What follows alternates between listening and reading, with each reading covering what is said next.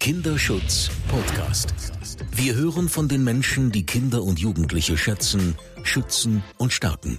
Wir schauen in die Schubladen, die sonst geschlossen bleiben. Wir liefern wertvolle Informationen und Tipps, damit wir hinhören. Der Kinderschutz Podcast. Ja, mein Name ist Jerome Braun. Ich bin Geschäftsführer der Deutschen Kinderschutzstiftung Hänsel und Gretel und heute Gastgeber in einer weiteren Folge des Kinderschutz-Podcasts. Ich freue mich sehr, heute mit Maike Brummelmann sprechen zu dürfen vom COD. Da bin ich ganz gespannt, was dahinter steckt. Aber erstmal herzlich willkommen, liebe Frau Brummelmann. Vielen Dank. Äh, auch Ihnen äh, herzlich willkommen sozusagen bei mir zu Hause, wo ich den Podcast mit Ihnen aufnehme. Genau. Ja, Sie sind Diplom-Sozialarbeiterin und Bundesreferatsleiterin Kinder- und Jugendhilfe beim christlichen Jugenddorfwerk Deutschland e.V.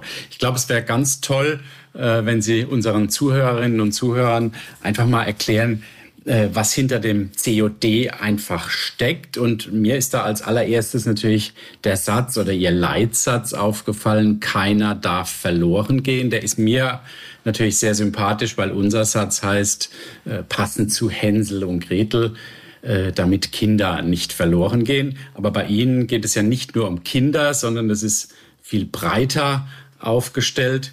Erklären Sie mal. Sehr gerne.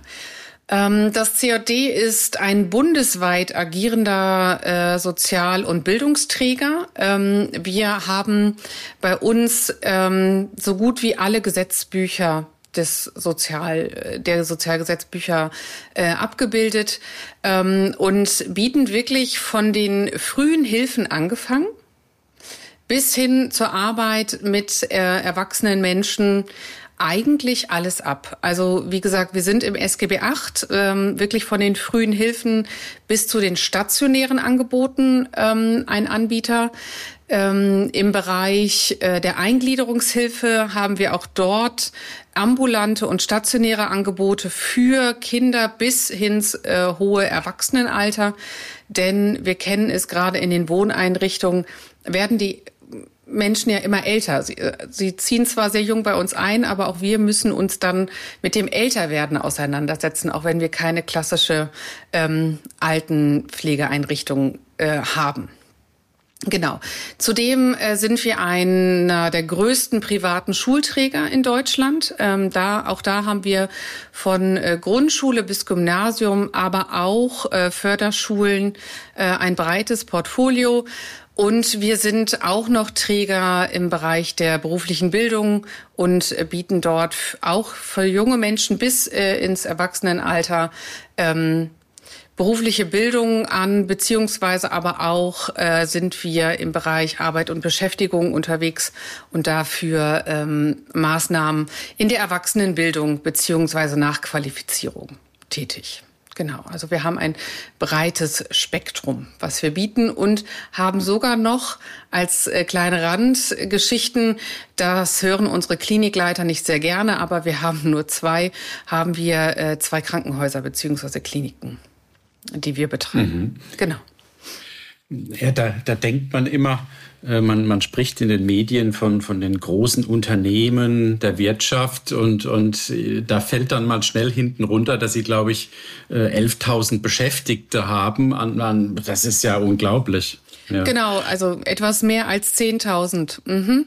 Genau, etwas mehr als 10.000 Beschäftigte haben wir in allen Bereichen und begleiten natürlich dementsprechend auch äh, viele Menschen äh, auf ihrem Lebensweg. Müssen Sie ja ganz klar wirtschaftlich agieren. Sie müssen äh, als Unternehmen agieren, obwohl Sie ein Verein sind. Das ist natürlich immer so. Äh, ich weiß nicht, gibt's da gibt's da Darstellungsprobleme auch äh, in der in der Öffentlichkeit? Also ich finde es immer schade, wenn man so tolle Unternehmen, die die so viel Wertiges einfach auch äh, bewirken. Äh, ja, das ist ja mal so ein bisschen was Soziales nebenbei. Und man redet über die großen Unternehmen, aber dabei äh, passiert bei ihnen ganz viel. Ja, und das finde ich immer so schade. Ja, das stimmt. Das ist aber in der öffentlichen Wahrnehmung direkt haben wir jetzt da ähm, nicht die Schwierigkeiten, äh, wenn wir jetzt Öffentlichkeit sehen als Gesellschaft, Ähm, wenn wir aber die öffentliche Seite sehen als die Auftraggeber oder Kostenträger, ähm, führen wir natürlich andere, äh, andere Verhandlungen und andere Diskussionen, weil wir natürlich auch immer mal wieder ähm, Gespräche darüber führen müssen, wie wir als großer Träger denn unsere ähm, ja, unsere Verwaltung äh, auch äh, verhandeln können beziehungsweise abbilden können, weil das nicht so alltäglich ist. Also wenn wir jetzt natürlich örtlich verhandeln für die einzelnen Maßnahmen, es ist aber schon so, dass wir als bundesweiter Träger hinten dran stehen. Also man verhandelt zwar das eine Angebot, aber man verhandelt im Endeffekt mit einem bundesweit agierenden Träger. Wir sind nicht wie AWO oder Diakonie äh, oder Caritas in nochmal Regionalverbänden untergliedert, sondern es gibt das eine CJD, was bundesweit agiert. Und damit haben wir auch eine andere Struktur, die nicht immer verstanden wird äh, und es auch wir dann auch noch mal sozusagen andere Argumentationen brauchen, ähm, damit verstanden wird, äh, was denn der Kostenträger damit finanziert. Wahrscheinlich rührt auch daher, dass Sie dann auch auf politischer Ebene ja auch aktiv sind. Ich glaube, es war äh, im, im, im letzten Jahr 2022, wo Sie ja auch sich zum äh, Kinder- und Jugend Stärkungsgesetz geäußert haben im, im Bundestag und eine Stellungnahme geschrieben haben. Das fand ich ganz spannend. Vor allem, weil sie eigentlich ja, dieses Gesetz auch gelobt haben. Man würde ja eigentlich erwarten ähm, von Seiten der Träger, dass man immer wieder mehr fordert und so weiter. Also, aber an einer Stelle loben Sie tatsächlich diese partizipative und inklusive Haltung, die jetzt äh, einfach in diesem Gesetz verankert ist. Ähm, warum ist Ihnen das so wichtig? Das ist eine sehr äh, vielschichtige Frage, äh, weil sie eigentlich ja nicht nur darauf abzielt, was mir daran so wichtig ist. Ähm, ich habe mit einem Landesjugendamt mal ein intensives Gespräch geführt. Da ging es eigentlich um eine Einrichtung und ähm, da galt das neue SGB VIII gerade zwei Monate. Und ähm, ich habe dann auf neue Regelungen hingewiesen, habe gesagt, naja, aber das wäre noch möglich und wenn wir über das Konzept reden, wäre das noch möglich. Und dann sitzt äh, das Landesjugendamt mir gegenüber und sagt, ja, das stimmt. Und wir wissen aber noch keine Antwort darauf, weil das ist ein Paradigmenwechsel. Und ich glaube, das ist das Wichtige darin.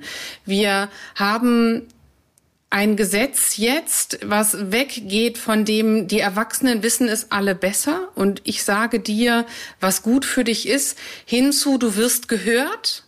Du hast das Recht, gehört zu werden und du bist wirklich der Mittelpunkt dessen, ähm, was wir hier versuchen zu schaffen, nämlich dir eine Zukunft zu bieten.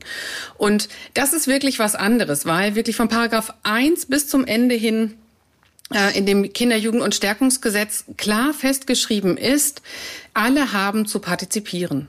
Alle müssen auch mit ihren Möglichkeiten äh, dort abgeholt werden und am Prozess beteiligt werden. Das steht wirklich auch so drin, dass man das der an den Adressaten wirklich ausrichten muss. Da steht nicht drin, es müssen einfach alle beteiligt werden, sondern da steht wirklich drin, man muss die Mittel wählen, damit alle teilhaben können. Das ist eine riesengroße Herausforderung. Wir reden ja über die verschiedensten ähm, Erfahrungen, äh, die die Menschen mitbringen, die verschiedensten Bildungswege oder eben nicht. Und von daher ist das wirklich etwas, ähm, wo ich wirklich froh drum bin, dass wir ähm, so gezwungen werden, unseren Blick zu verändern auf das System. Und was man dazu nimmt und immer wieder ein bisschen vergessen wird, ist ja, dass die Ombudsstellen ja jetzt festgeschrieben sind in dem Gesetz. Und die Ombudsstellen sollen ja sicherstellen, dass das Recht gewährt wird und dass wirklich Teilhabe ermöglicht wird. Ähm, in der Abwehr mancher Bundesländer, dieses einzuführen, merken wir, dass das System gerade ein bisschen fremdelt damit, was denn gefordert wird. Und in solche Momente finde ich wirklich immer ganz besonders und ich finde es wirklich gut, weil dann sehen wir, dass dort etwas Richtiges gemacht wurde. Man ist den richtigen Weg eingeschlagen, weil eine Angstreaktion kommt ja immer dann hervor, wenn man weiß, dass da irgendwas nicht stimmt. Und wir zwar ein gutes Gesetz hatten, aber die Umsetzung vielleicht an der einen oder anderen Stelle fragwürdig war. Und das wird jetzt aufgedeckt. Und in dem Kampf darum, dass die freien Träger diesen, das auch wirklich angenommen haben, gesagt haben, okay, der Herausforderung stellen wir uns, wird die öffentliche Seite auch gezwungen, in ähm, das SGB VIII auch nochmal wirklich anders zu lesen, anders zu verstehen und die Umsetzung auch äh, anders zu vollziehen. Wir haben doch viele Antworten nicht. Also ich bin jetzt nicht diejenige, die sagt, ja klar, also wir haben jetzt ein super Gesetz und das wird super umgesetzt und jetzt ist alles gut. Nein, das wirft ganz viele Fragen auf, aber ich mag Fragen, weil sie hinterfragen und ähm, uns in die Lage versetzen, uns wirklich mit unserem Anteil und mit unserem Auftrag für die jungen Menschen und die Familien auseinanderzusetzen. Und deswegen bin ich wirklich sehr, sehr froh, welche Haltung in diesem Gesetz wirklich verankert wurde. Aber jetzt ist es ja tatsächlich so, ein Gesetz ist das, das eine äh, und es, es, ist geschrieben und äh, Worte sind geduldig. Äh, die Frage ist natürlich eben, wie man dann auch in die, in die Umsetzung kommt. Und Sie haben es ja eingangs auch gesagt, äh, das ist ein echter Paradigmenwechsel, wenn ich mir vorstelle, ähm, der oder die äh, Mitarbeitende seit 30 äh, Jahren auf gleicher Stelle ähm, und, und auf dem Jugendamt oder in, in einer Einrichtung oder auch als Lehrkraft, völlig egal, muss sich jetzt darüber Gedanken machen, wie man ernsthaft Partizipation leben lässt, sage ich jetzt mal. Und da drin steckt ja auch schon in dem Satz, leben lässt, ist ja auch schon wieder so eine Über-Unterordnung. Fällt mir gerade auf. Da merkt man, wie, wie, wie feinschichtig das, glaube ich, auch ist. Ähm, das darf es nämlich eben nicht mehr sein, dass es, also mein Verständnis von Partizipation, dass es eben nicht von oben herunter, ich gewähre dir jetzt, Kind, Jugendlicher, äh, du darfst jetzt auch was dazu sagen, weil das ist es eben nicht. Und ich glaube, äh, das wird wahrscheinlich 95 Prozent derer, die in dem Job tätig sind, im Moment, wenn man es ganz extremst auslegt, was Partizipation eigentlich ist. Das würde mich natürlich von Ihnen interessieren.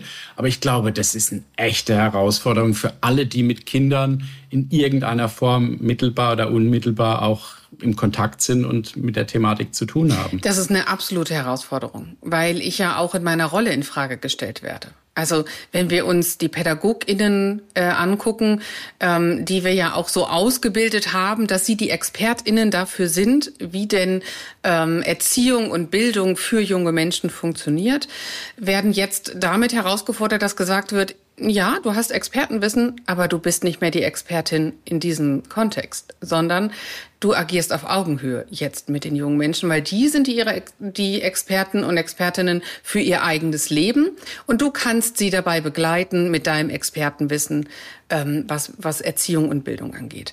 Das ist natürlich ein ganz anderes Rollenverständnis. Und ähm, wir reden äh, bei Partizipation auch darüber, dass wir Machtverhältnisse reflektieren müssen. Mhm. Also mhm. Wissen ist Macht. Das müssen wir uns immer wieder deutlich machen.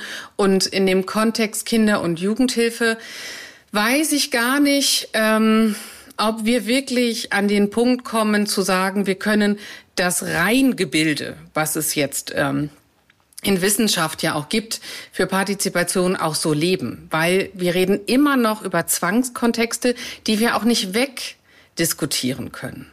Wir reden auch immer noch darüber, dass wir einen Schutzauftrag haben für die jungen Menschen. Und wenn wir sehen, dass der Schutz des Kindes nicht gewährleistet ist oder anderweitig herbeigeführt werden muss, reden wir immer darüber, dass es Eingriffe ins Leben gibt. Und wir reden auch darüber, dass Entscheidungen von außen getroffen werden. Aber diese Wege dahin, beziehungsweise der Umgang damit, dass Entscheidungen zum Wohl des Kindes getroffen werden müssen, die müssen reflektiert werden. Und ich glaube, man muss weitergehen als das, was Sie gesagt haben. Sie haben gesagt, die Personen werden herausgefordert. Ja, die auch, aber auch das System. Das System, das System die ja. Verwaltungsabläufe, weil wenn wir ehrlich sind, ist das SGB VIII ein Verwaltungsgesetz. So, damit werden Verwaltungsabläufe geregelt, damit wird geregelt, welches Recht ich habe, was mir zusteht, welchen Bewilligungsbescheid ich bekomme. Ähm, auch diese, dieses System wird herausgefordert. das System auch, das äh, bei den freien Trägern ist. Ich glaube, dass die freien Träger weiter sind und anders gezwungen sind, sich mit dem ähm, Leben der jungen Menschen auseinanderzusetzen. Denn äh, es ist ja schon ein Unterschied, ob wir mit den jungen Menschen arbeiten oder ob das, ob die öffentliche Seite die Maßnahme an die äh, freien Träger delegiert. Also wir haben natürlich einen anderen direkten Bezug zu den jungen Menschen und Familien, die wir begleiten und damit auch eine andere äh, Notwendigkeit, uns auch schon vorher dieser Thematik äh, anders zu widmen. Kann man auch sagen, auch schon ein anderes Selbstverständnis. Also Sie sagen ja auch äh, beim COD gemeinsam auf dem Weg. Da steckt ja auch Partizipation drin. Ähm, also sozusagen klar, also man kennt das, Leitbildprozesse, die dann, die dann durchdacht werden. Würde mich interessieren, waren die Jugendlichen, in, ich weiß ja nicht, wann das vielleicht war, im Leitbildprozess tatsächlich auch wirklich involviert? Nein. Also das jetzige Leitbild, was jetzt steht für das COD, da waren die jungen Menschen oder die Menschen, die wir begleiten, noch nicht involviert. Aber das wäre ja genau so ein Beispiel, was in Zukunft ne, passieren ja, müsste. Ne? Ja, ja, absolut. Aber auch da müssen wir ehrlich mit uns sein. Wir haben den Prozess begonnen. Wir haben den Prozess speziell im Bereich der Kinder- und Jugendhilfe vor gut zweieinhalb Jahren begonnen ähm, ernsthaft äh, uns damit auseinanderzusetzen. Vorher war das natürlich immer Thema, aber zu sagen, wir nehmen es als Schwerpunktthema, das war so gut vor zweieinhalb, drei Jahren, wo wir die Entscheidung auf äh, Leitungs- und Führungsebene auch getroffen haben, zu sagen, wir wollen uns diesem Thema nochmal anders widmen und sind da auch über Corona gestolpert. Gestolpert in der Hinsicht, dass wir ja alle plötzlich in die Situation kam, dass von außen über uns bestimmt wird. Das kannten wir ja als Bürger auch nicht in dem Maße, wie es passiert ist. Und wir dann noch mal mehr mit dem Zwangskontext, speziell im stationären Bereich der Kinder- und Jugendhilfe, noch mal konfrontiert worden sind, weil dann da noch viel rigidere ähm, Regelungen zum Teil getroffen wurden zum Schutz der Einrichtungen, zum Schutz der jungen Menschen, zum Schutz der Familien. Aber wir haben festgestellt, dass wir gar nicht im Sinne dessen, dass man vielleicht auch Entscheidungen hinterfragt oder hinterfragt, wie wir das kommunizieren, wie wir mit Lösungen umgehen. Wir waren genauso wie man es im Privatbereich war, waren wir getrieben von, es muss jetzt einfach schnell passieren. Und haben dabei wenn wir ganz ehrlich miteinander reflektieren, die jungen Menschen aus dem Blick verloren in dem Moment. In der Hinsicht, sie mitzunehmen in dem Prozess. Nicht aus dem Blick verloren, was den Schutzauftrag anging, das in gar keinem Fall, aber in dem, wie nehmen wir sie mit? Wie erklären wir das? Wie finden wir eine Lösung dafür, dass ein Heimfahrtwochenende nicht funktioniert? Also dass der Besuch bei den Eltern nicht funktioniert? Oder wie gehen wir damit um, dass der nicht in die Gruppe zurück darf, weil es die Regelung von außen gibt? Ähm, da waren wir nicht gut mit. An der einen anderen Stelle vielleicht mal besser oder schlechter, aber wir waren, wenn wir ehrlich mit uns sind, nicht gut damit und haben festgestellt, das wollen wir nie wieder. Das will, soll uns nie wieder passieren und dafür müssen wir uns aber grundsätzlich unser System angucken und unsere Strukturen angucken und sind darüber hingekommen zu sagen, Partizipation ist unser Schwerpunktthema. Wir wollen das anders leben. Na, da hat ja Corona tatsächlich auch was Gutes gehabt. Ne? Man hat sich so ein bisschen mhm. den Spiegel vorgehalten ja. ähm, und hat gemerkt, auch selbst quasi am eigenen Körper, in den eigenen Wahrnehmungen als Erwachsener, als Fachkraft, was es bedeutet, eben fremdbestimmt zu sein. Also man kann ja, ich finde, man kann da ja auch immer was Positives rausziehen. Und dann nochmal in, in der Stufe weiter eben mit den Kindern, Jugendlichen, die dann nochmal mehr äh, eben eigentlich verloren äh, zu haben auf dem Weg. Und, und da sieht man mal, wie schnell es gehen kann. Und, und ich glaube, das Entscheidende, und das haben Sie auch gesagt, das wollen wir nie wieder, daraus zu lernen und, und Strukturen zu schaffen oder ein System aufzusetzen, dass das nicht mehr passiert. Ähm, aber ich fand vorhin diesen Aspekt auch nochmal ganz wichtig. Ähm, ist ja schon auch so ein bisschen ein Drahtseilakt, ne? zu sagen, auf der einen Seite, man hat den Schutzauftrag ähm, und, und muss dann doch wieder über ein Kind äh, zum Beispiel bestimmen. und auf der anderen Seite halt diese, dieser Anspruch, äh, eben partizipativ das Ganze zu tun. Ich glaube, das ist sehr eng mit, äh, dass man auch aus der Praxis dann schnell eine Entschuldigung parat hat. Ja, ich musste ja, ich musste, ich musste ja im Sinne des Kindes und das war ja im Sinne des Kindes. Und ich glaube, da liegt eine echte, ganz feine äh, Problematik drin, aber auf die man immer achten muss. Aber ich gebe Ihnen recht, natürlich wird es Situationen geben, äh, wo einfach auch eine Entscheidung wahrscheinlich herbeigeführt werden muss. Aber der Weg dahin, äh, der ist wahrscheinlich entscheidend.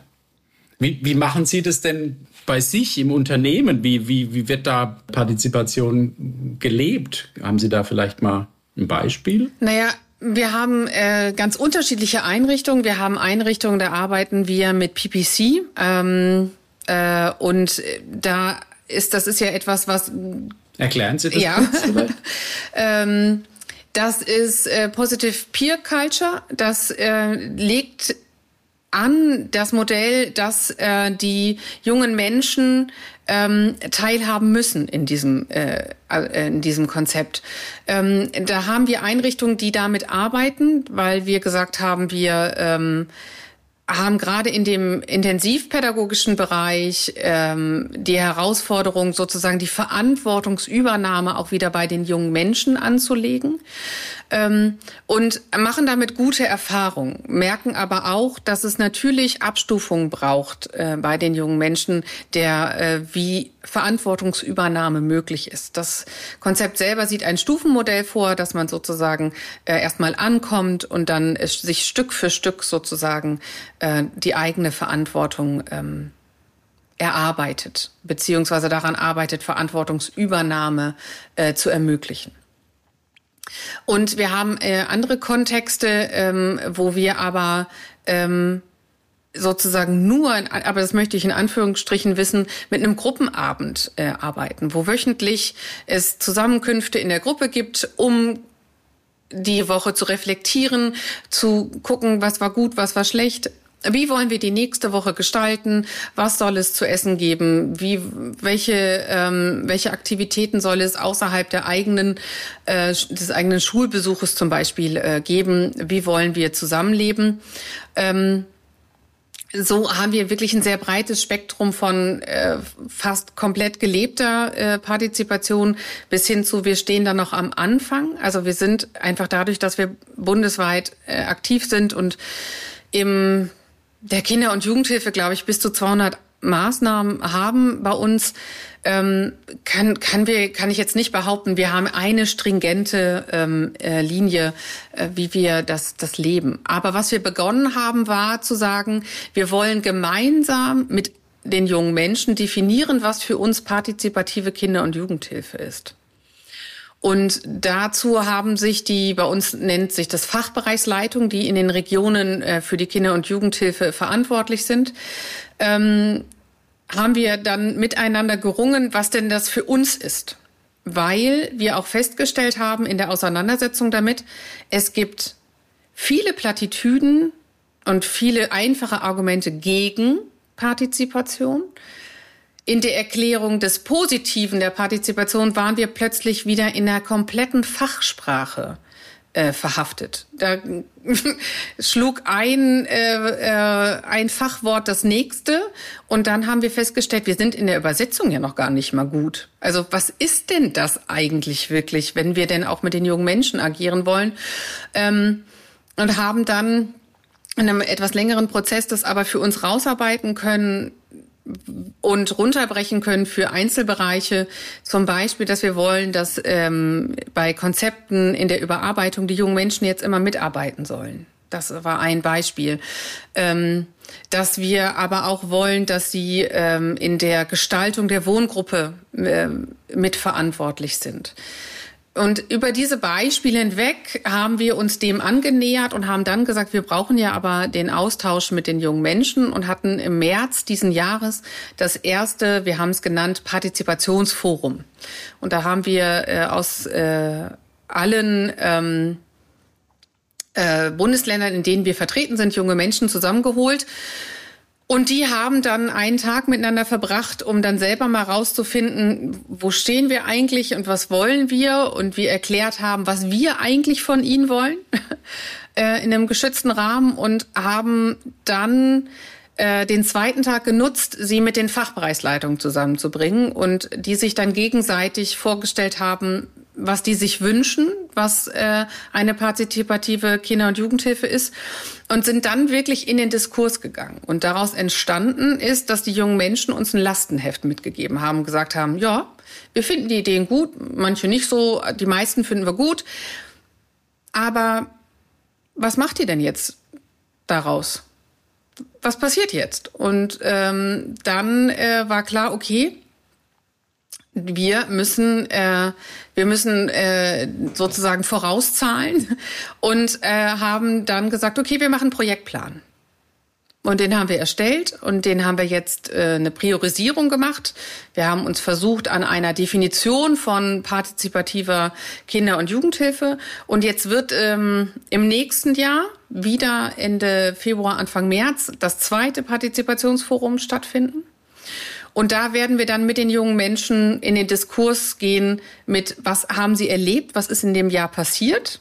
Ist für die spürbar irgendwas anders gewesen? Ähm, wir werden vorstellen, ähm, wie unsere Priorisierung ist, was wir als erstes angehen wollen wie unsere Definition ist. Und das Ziel ist auch, ähm, aus diesem Forum rauszugehen mit einer abgestimmten Definition, was im COD partizipative Kinder- und Jugendhilfe ist. Ähm, und als eine Neuerung, aber für mich ein Selbstverständnis, ist es so, dass wir das zweite Forum jetzt aber gemeinsam mit den jungen Menschen vorbereiten. Also wir haben jetzt ein Vorbereitungsteam ähm, weil das erste haben wir sozusagen alleine vorbereitet. Äh, wir ExpertInnen haben dann gesagt, aber war auch als ersten Aufschlag aus meiner Sicht gar nicht anders möglich. Und ab dem zweiten ist es jetzt aber so, dass wir ein Vorbereitungsteam haben und wir gemeinsam die Schwerpunktthemen setzen für das Forum und auch darüber äh, entscheiden, wie wir das denn durchführen. Haben Sie Angst vor den Ergebnissen? Ich kann mir gut vorstellen, dass die Jugendlichen einige Ideen auch aufgebracht haben, die, die dann vielleicht einfach wieder klassisch in, vielleicht schon in alte Muster verfallen. Nee, das geht nicht, das ist zu teuer, das können wir nicht umsetzen. Ähm, gibt's, vielleicht gibt es da, gibt's da Beispiele. Meine, wenn Sie sagen Wohngruppen, äh, da, die dürfen die mitbestimmen. Ja, was bedeutet das eigentlich? Genau, was bedeutet das eigentlich? Darüber haben wir beim ersten Forum diskutiert. Und ähm, es gab bei manchen die Sorge mit, oh, was ist, wenn die jetzt Forderungen stellen, die wir nicht lösen, die wir nicht halten können? Was, was machen wir dann? Aber das ist gar nicht passiert. Ganz spannend. Also als es dann auch darum ging, Gestalter in der Wohngruppe war das dann, naja, ähm, der Wunsch der jungen Menschen, könnt ihr mal Möbel kaufen, die länger halten und nicht irgendwie nur günstig? Und ich nehme auch die vom Vorgänger, gar kein Problem, aber die sollten groß genug sein, die sollten vielleicht einfach nur weiß sein, anstatt irgendwie irgendeine Farbe zu haben, weil das gefällt nicht jedem. Also die hatten schon einen pragmatischen Ansatz, aber mit dem Anspruch dahinter, auch bitte der Schrank groß genug und lasst es doch mal irgendwie Vollholz sein, anstatt irgendwie ähm, Presssparen. Als ein plakatives Beispiel. Ähm, und auf der anderen Seite hatten wir das hehre Ziel zu sagen, ja gut, wir finden es gut, wenn die selber mitbestimmen dürfen, wer in der Wohngruppe einzieht. Das fanden wir, wäre doch etwas, was ähm, ein Ziel sein könnte. Und das haben uns die jungen Menschen kassiert. Und wir waren ganz überrascht. Ähm, in der Hinsicht, dass sie gesagt haben, wir sind ja alle aus einem guten Grund da. Und wir haben in unserem Leben schon viel Ablehnung erfahren. Wir wollen nicht immer abgelehnt werden. Aber wir wollen auch nicht diejenigen sein, die ablehnen. Mhm. Also bringt uns nicht in die Rolle, die wir gar nicht wollen und wovon wir wissen, dass sie schmerzhaft ist. Ähm, und diese Ebene hatten wir nicht auf dem Schirm. Wir wollten die ja gar nicht in eine Situation reinbringen, die für sie auch emotional hochbelastend ist. Ähm, und da war dann auch noch mal klar mit, ja, wir haben vielleicht einen guten Ansatz und eine gute Idee, aber wir bedenken, können gar nicht alle Ebenen bedenken, was die auch an Traumatisierung, an wirklich auch ähm, schmerzhaften Erfahrungen mitgebracht haben. Ähm, und da war dann auch klar, nee, die Verantwortung bleibt bei euch. Ihr habt die Verantwortung, die Wohngruppen so zusammenzustellen, dass es funktioniert. Und wenn es nicht funktioniert, habt ihr auch die Verantwortung, eine Veränderung herbeizuführen. Die Verantwortung übernehmen wir nicht als junge Menschen. Die habt ihr als Erwachsene. Ähm, Vollkommen in Ordnung, alles gut. Aber genauso gut, dass es auch so formuliert wurde. Und dann aber gesagt wurde auch mit, ja, wir können ja verstehen, dass manchmal ein Einzug schnell gehen muss, aber bitte informiert uns vorher. Ich will nicht in die Wohngruppe kommen nach der Schule und plötzlich steht da ein neuer. Aber ich finde, das ist ein, wenn ich da einhaken darf, ein, ein unglaublich tolles Beispiel, ähm, ja, wie, wie weit Jugendliche dann auch sind und wie, wie gut sie mitdenken können und reflektiert an Themen rangehen. Also da sind sie sozusagen in dem Fall, in dem konkreten Beispiel eigentlich den Erwachsenen überlegen gewesen. Und ich glaube, darin liegt genau die Kraft und die Stärke. Äh, und ich glaube, genau aus einem solchen Beispiel muss man auch die, die Zuversicht, glaube ich, ziehen, dass es Sinn macht, Jugendliche teilhaben zu lassen oder partizipativ auf Augenhöhe reinzuholen in die Themen. Wie ein total emotionales, tolles Beispiel. Ähm, und, und ich glaube, ja, vielleicht ist das auch nochmal etwas, weiß nicht, ob sie das intern machen, aber ich glaube, diese guten Beispiele braucht es auch, um, um die Fachkräfte, die Mitarbeitenden zu motivieren. Ja, das ist der Weg, den wir, den wir gehen sollen. Ja. Ähm, und im Übrigen hat es ja auch noch einen Nachhaltigkeitsaspekt. Ne? Wenn Jugendliche sagen, wir wollen kein Pressspann mehr, sondern wir wollen gute Möbel, ähm, ja, dann, dann finde ich, kann der Träger auch von den jungen Menschen äh, gut was lernen. Da bin ich ganz bei Ihnen. Es, es war wirklich, es waren zwei sehr anstrengende Tage. Ich habe das ja moderiert, aber ähm, ich habe schon lange nicht mehr, bin ich mit so einem guten Gefühl aus einer Veranstaltung rausgegangen, ähm, weil wir wirklich junge Menschen ermöglicht haben, gehört zu werden, die schon längst gehört werden mussten, aus meiner Sicht. Und weil wir wirklich zwei Tage lang erleben durften, wie viel wir lernen können, wenn wir einander zuhören, wenn genauso die jungen Menschen, den Erwachsenen, aber auch die Erwachsenen, den jungen Menschen. Und ich hatte schon lange keine Veranstaltung mehr, wo mit jungen Menschen, wo so wenige ein Handy in der Hand hatten. Vielleicht hatten wir ein oder zweimal, die zwischendurch das Handy in der Hand hatten. Der Rest hatte das, während wir miteinander ähm, in der Interaktion waren, nicht in der Hand.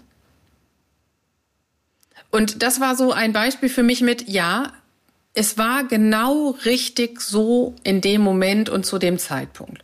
Wird es uns das auch mal anders passieren? Ja.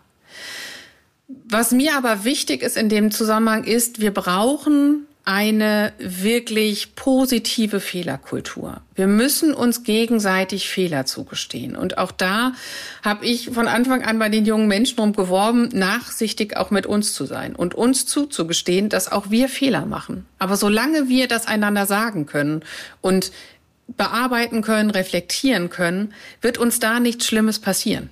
Es kann uns einfach nichts Schlimmes passieren, wenn wir miteinander regelhaft in Kommunikation sind. Davon bin ich wirklich überzeugt.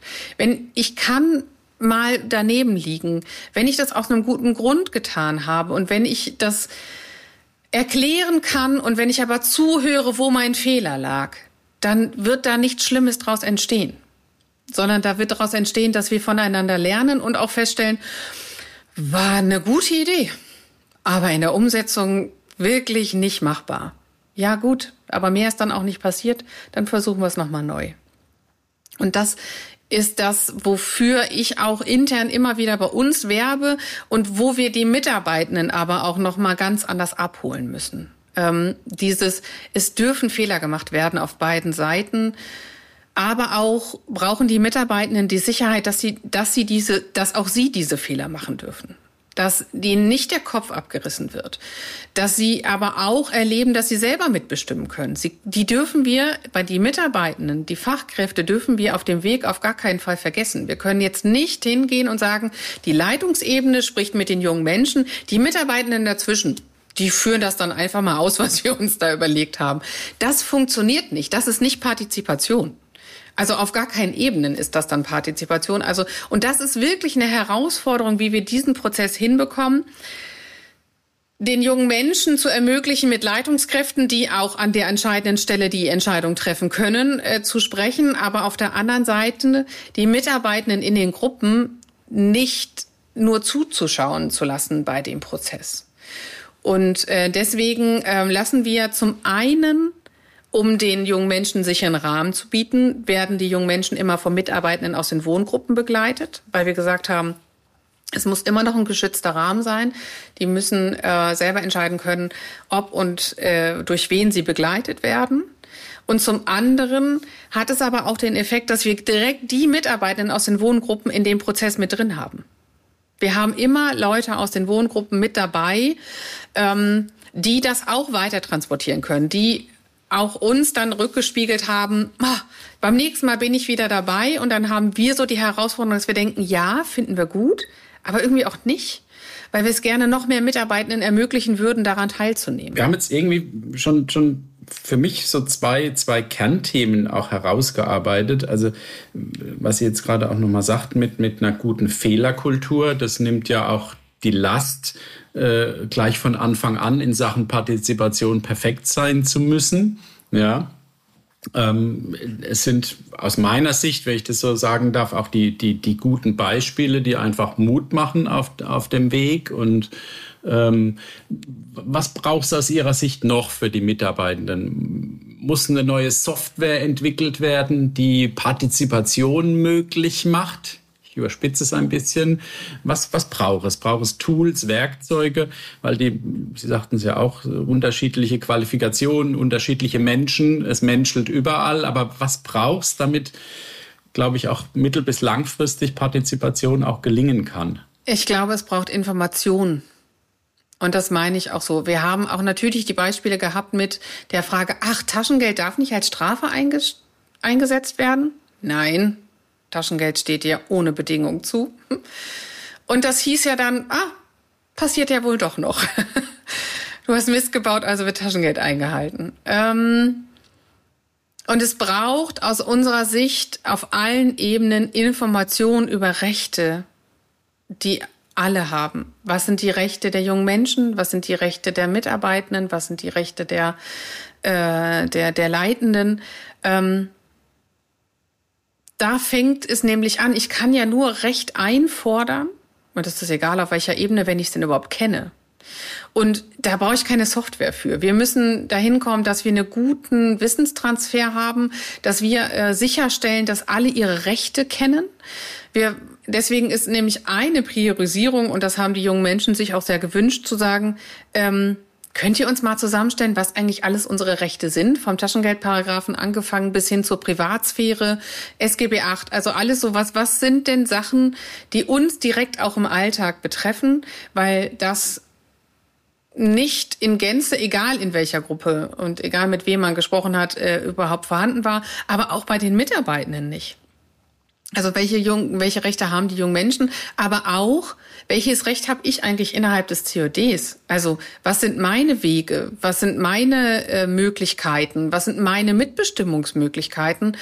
Und das ist echt noch eine Hausaufgabe, die wir haben. Und damit wollen wir beginnen. Und dafür brauche ich aber keine Software ähm, ich weiß, was Sie meinen und das ist überspitzt ja auch immer so, ne? wenn, wenn ich denen das eine KI-Tool noch gebe, dann werden die doch perfekt.